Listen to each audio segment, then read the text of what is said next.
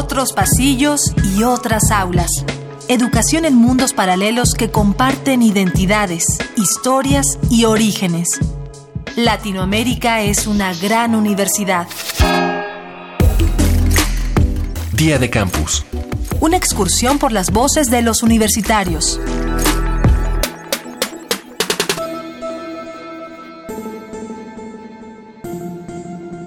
En la segunda mitad del siglo XX, el indicador de un país de primer mundo era la exploración espacial. Una nación que pudiera considerarse como una potencia era aquella que podía colocar un satélite en órbita.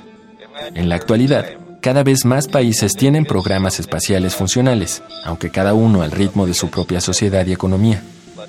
¿Consideras que la política de ciencia, tecnología e innovación de tu país va acorde con el desarrollo tecnológico mundial? Creo que Costa Rica tiene una visión de, como somos tal vez un país pequeño, siempre buscamos como ver a los demás, a los Estados Unidos, Europa, y tratar de ser como ellos. Los tomamos como tal vez una referencia. Mi nombre es María del Mar, estudio psicología, soy mi primer año de ingreso, 18 años, y vivo en San José, en Costa Rica. Soy Jocelyn Duque, tengo 24 años, estoy en octavo semestre de la Facultad de Artes de la Universidad Central del Ecuador. Yo creo que el desarrollo eh, tecnológico del Ecuador no está acorde al desarrollo tecnológico mundial. Es evidente que estamos atrasados en cuanto a ciencia, tecnología e innovación. Incluso hasta en el teatro, en mi rama. en todos los campos yo creo que, que, se puede ver que estamos como un poco atrasados. Entonces, por supuesto que, que no estamos acorde al desarrollo mundial. Considero que la política de ciencia, tecnología e innovación de mi país eh, no, no, es, no va acorde con el desarrollo tecnológico mundial.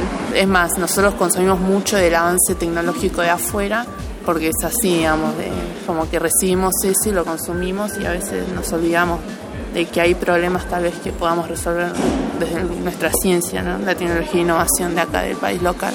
Mi nombre es eh, Lourdes Santieco, tengo 22 años, soy nacida en el Bolsón, Río Negro. Actualmente estoy viviendo en Avellaneda. Estudio la carrera licenciatura en Ciencias Ambientales en la Universidad Nacional de Avellaneda.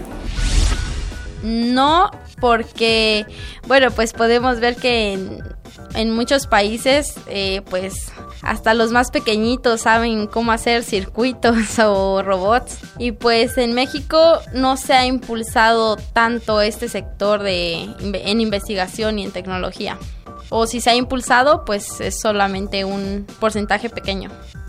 Mi nombre es María del Pilar Sordo Sánchez y tengo 24 años. Y estudio la carrera de Ciencias de la Tierra en la UNICACH, Universidad de Ciencias y Artes de Chiapas. No, yo soy José Manuel Hernández Recendis, soy de octavo semestre de Sociología de la FESA Catlán y tengo 26 años. ¿Consideras que la política de ciencia, tecnología e innovación de tu país va acorde con el desarrollo tecnológico mundial? No. O sea, si bien sabemos que hay países que son tecnológicamente más desarrollados de ellos, es porque ellos tienen políticas públicas que se que van dirigidas específicamente a eso. Y en México, pues no tanto. O sea, si bien hay programas privados o de gobierno que se encargan de eso, yo creo que son las universidades las que más los desarrollan, pero tristemente sabemos que muchas veces estas tecnologías se van a otros países y pues en México no se quedan.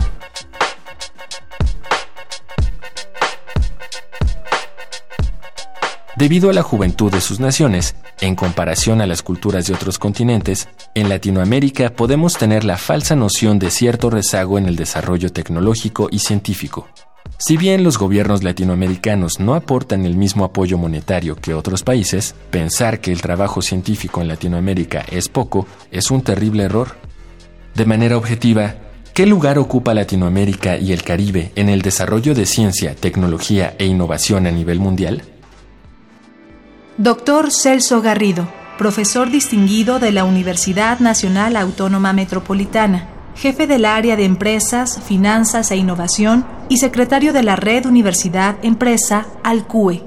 Bueno, acá depende de los indicadores que se utilicen. En principio no estamos en la frontera de estos temas. Tenemos científicos muy competentes, pero por ejemplo, medido por la inversión que se hace en la región para desarrollo científico tecnológico, estamos muy rezagados porque está por debajo del 1% del PIB en promedio digamos, y en muchos países, como el caso de México, en medio por ciento del PIB, cuando hay otros países que están en el orden del 2,5, 3 o 4 por ciento. Así que sí estamos rezagados. Tenemos a nuestro favor que, tenemos una gran cantidad de científicos muy competentes y una larga tradición de trabajo, sobre todo en ciencias más que en tecnología e innovación. En innovación estamos bastante más atrasados todavía. Así que ahí hay mucho trabajo para hacer todavía, pero hay posibilidades partiendo de lo que ya hemos acumulado a lo largo de estos años.